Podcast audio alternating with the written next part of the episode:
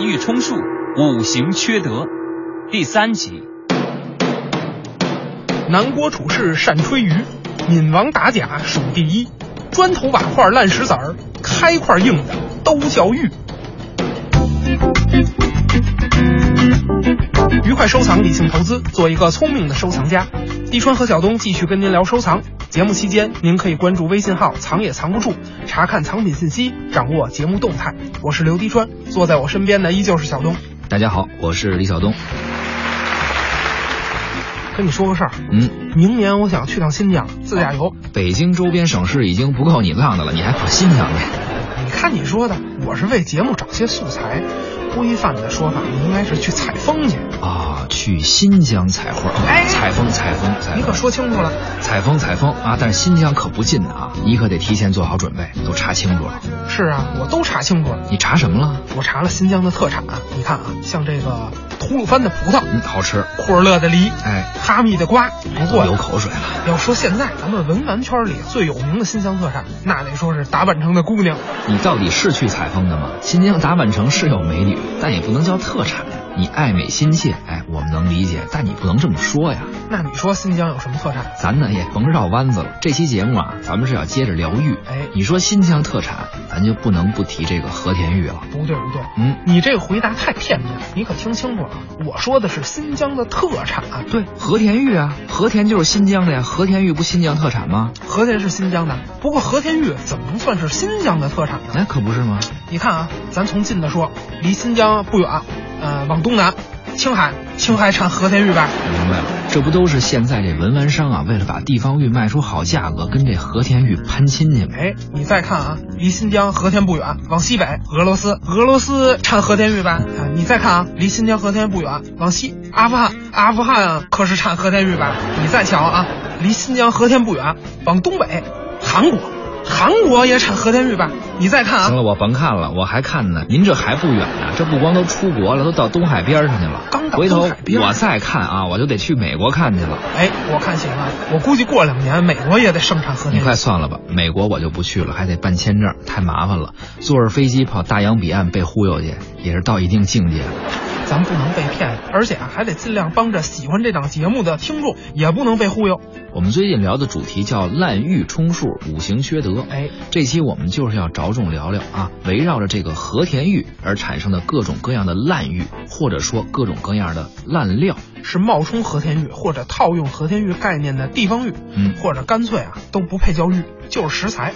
既然这么说啊，你看打着和田玉招牌的冒牌货啊，嗯假冒伪劣产品，那咱是不是得先聊聊真货？从哪儿聊起呢？和田玉吧，这确实挺深的，古玩行一大类别呀、对玉件儿。咱呀不是专家，也不是学者，咱更不卖货，咱先聊点感性的吧。嗯好哎，分享一个关于和田玉的爱情传说。哦，这个好，爱情这事儿我们都渴望。和田古称于田，嗯话说这于田呢有一条河，于田的母亲河呀，河边呢有一位国家级的手工玉雕大师，玉雕大师还有个关门弟子，哎，不用问啊，一准儿是于田大学美术系的博士，那是死活都喜欢这传统文化。一个文艺青年啊。哎，话说有一天啊，老大师在母亲河里可淘着宝了，什么呀？一块羊脂白玉。嚯，大师发财回家了，啊，巧夺天工就雕出了一个美人儿来。这美人儿雕的可太漂亮了，栩栩如生。大师看着就高兴啊，老泪纵横，自言自语就说道：“我要是有这么一个漂亮的女儿，该多好啊！” 嘿，你还别笑，谁知道这白玉美人儿马上就摇身一变，还真变成了一个如花似玉的大姑娘，哟，而且倒身就拜，开口就叫爹。这太扯了，这是和田河吗？大明湖边的夏雨荷吧？认个私生女还得编故事。传说故事而已吧。哎，大师看这女儿呢还不错哦，就给起个名字嘛。哎，在新疆地区叫叫什什么么呢呢？叫塔什古丽。哟哎，，这名字好啊，洋气，属于这个高考能加分那波的。可是好景不长啊，没过多久，大师竟然去世了。哦嗯，这玉女塔什古丽呢，就无依无靠了，就跟这大师的弟子相依为命。 哎，眼看着爱情就这么来了。如果这就是爱，大大师师走后有遗产吧？嗯，那得有， 嘿，是不是一大批和田玉籽儿料啊？很哎有可能。你不看看人家是干什么的？本来俩人可以过上幸福快乐的生活了，不过呢，又是好景不长。怎么文玩市场暴跌了？不是，当地来了一个恶霸，趁人家老公出门看摊儿做生意去了，就抢走了这个玉女塔什古丽。哟，这恶霸也忒不长眼了，放一堆和田玉不抢，非拆散人两口子，懂不懂行市？所以他也就当个恶霸，要不然呢？要不然怎么也能混个伪专家当了。咱还是接着说故事吧。恶霸呢，就强迫这个玉女塔什古丽跟他成亲。这真文雅玉呀！女肯定不从啊，她心想：我要是跟你成了亲，我家里那堆和田玉籽儿料不全归那臭小子了？哟，这肯定是学过婚姻法呀！这是玉女吗？这也太势利了！嗯恶霸呢就要用刀杀了他。结果这一下可不得了，玉女可不是一般人呀，法力无边，直接一怒之下烧了这恶霸的房子，化作一缕白烟飞向了昆仑山。这玉女啊，也不是什么善茬儿。你说这一套房子现在也不便宜，说烧就烧了。不不不，二三线城市的房价泡沫相对比较严重，而且你想一点火就能烧着，说明这个呀没用阻燃材料，建筑施工质量根本不合格豆，腐渣，不是什么好房子，搁现在肯定得严查严罚。先不说这房子，我问你啊，那大师的徒弟呢？徒弟收摊回家一看，媳妇儿不见了，嗯，赶紧趴下看床底下，哎，和田玉还在，说明这个姑娘没卷包会。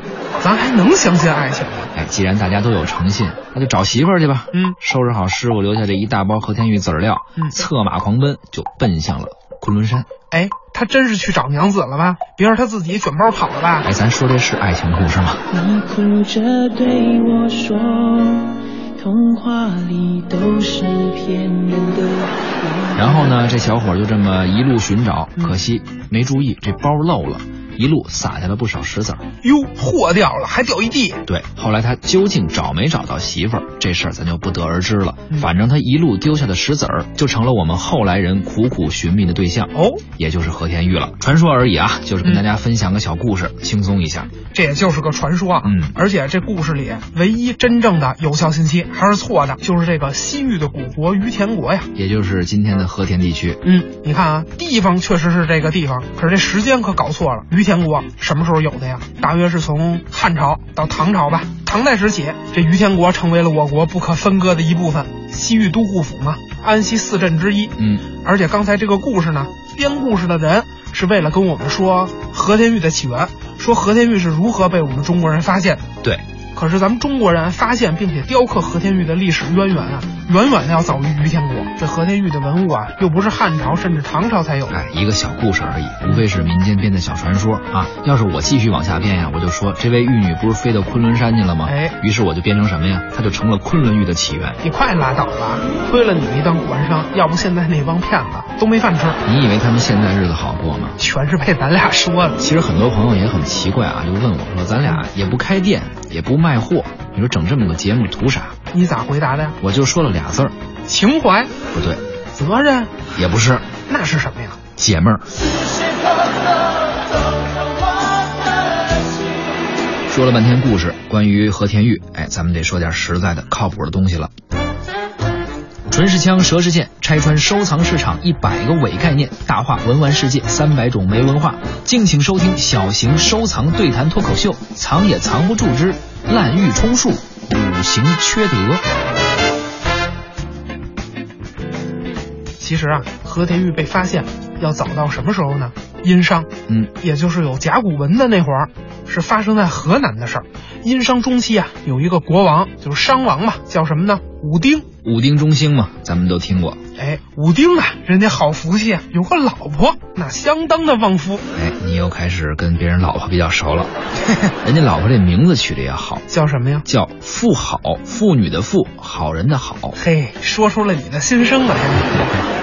一九七六年的时候啊，妇好墓就被挖出来了，这是一个特别重要、特别重要、特别重要的墓。重要的事情说三遍哎啊，也是殷墟唯一保存完整的商代王室墓葬。哎，这墓里啊，出土了我们中国最早的和田玉玉器。咱们简单介绍一下吧。好，妇好墓呢，在河南安阳，墓室有五米多长，约四米宽，七米多深，共有三条墓道。哎，这个看起来墓也不是很大、啊，对，但是它保存的十分完好，随葬品非常丰富，一共出土了有青铜器、宝石器、象牙器，包括玉器等等不同材质的文物有一千九百二十八件，哇，其中光玉器就有七百五十五件，分为礼器、仪仗、工具、生活用具、装饰品，还有杂器六大类。嗯这也是迄今殷商玉器最重大的一次发现了。由此可见哈、富好这姑娘那也是不简单，相当受武丁的宠爱。哎，这妇好又是何许人也呢？谁呀？他是商代第二十三代王武丁众多妻子中的一位，但是肯定是与众不同的一位。哦，长得漂亮不漂亮咱们不知道啊，但是他武艺超强，曾经多次率兵出征，立下了赫赫战功，因此也确实深得武丁的宠爱和臣民的敬仰。嘿，哎，这跟咱们之前说齐宣王的媳妇儿那可有一拼，嗯，一文一武呀。这两期说到的啊，要么就是巾帼英雄、女中豪杰，要不然就是呢大才女。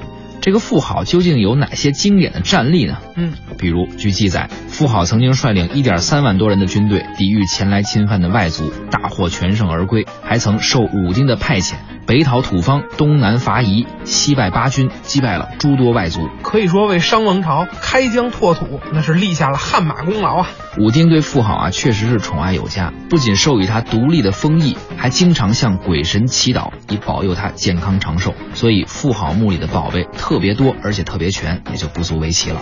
哎，不过这期节目啊，主要是替和田玉打假，啊嗯，不是专门聊和田玉的，所以以后有机会咱们再好好聊聊和田玉。等咱聊真货的时候，哎，到时候再好好说说富豪墓，说说墓里墓外的这些故事。但是呢，为什么要提它呢？主要是想告诉朋友们，那墓里挖出来的东西，它现在在哪儿呢？您有空啊，得去国博瞧瞧，那里就有。对，来北京旅游的朋友，看完天安门广场，看完升旗之后，嗯可以带着孩子去广场东边转转，去国家博物馆看看。爱国得有行动，伟大的复兴得学文化。对，学什么先学文化，玩什么别玩文玩。提到滥竽充数，我发现文玩市场里有一个现象，嗯应该说是一大恶行，不对，应该是两大恶行。哦，你这个观点很吸引人嘛，快说说，让我也解解恨。好，那我就先说它第一大恶行啊。太好了，就是用滥竽冒充和田玉，准确的说是和田白玉嗯。这里面比如之前说的什么青海料嗯、俄料，包括韩料，其中最可耻的就是这阿富汗玉。对，那个根本就是白石头，还冒充和田玉。别说沾不着和田白玉的边儿了，连玉都算不上。哎，那第二大罪行呢？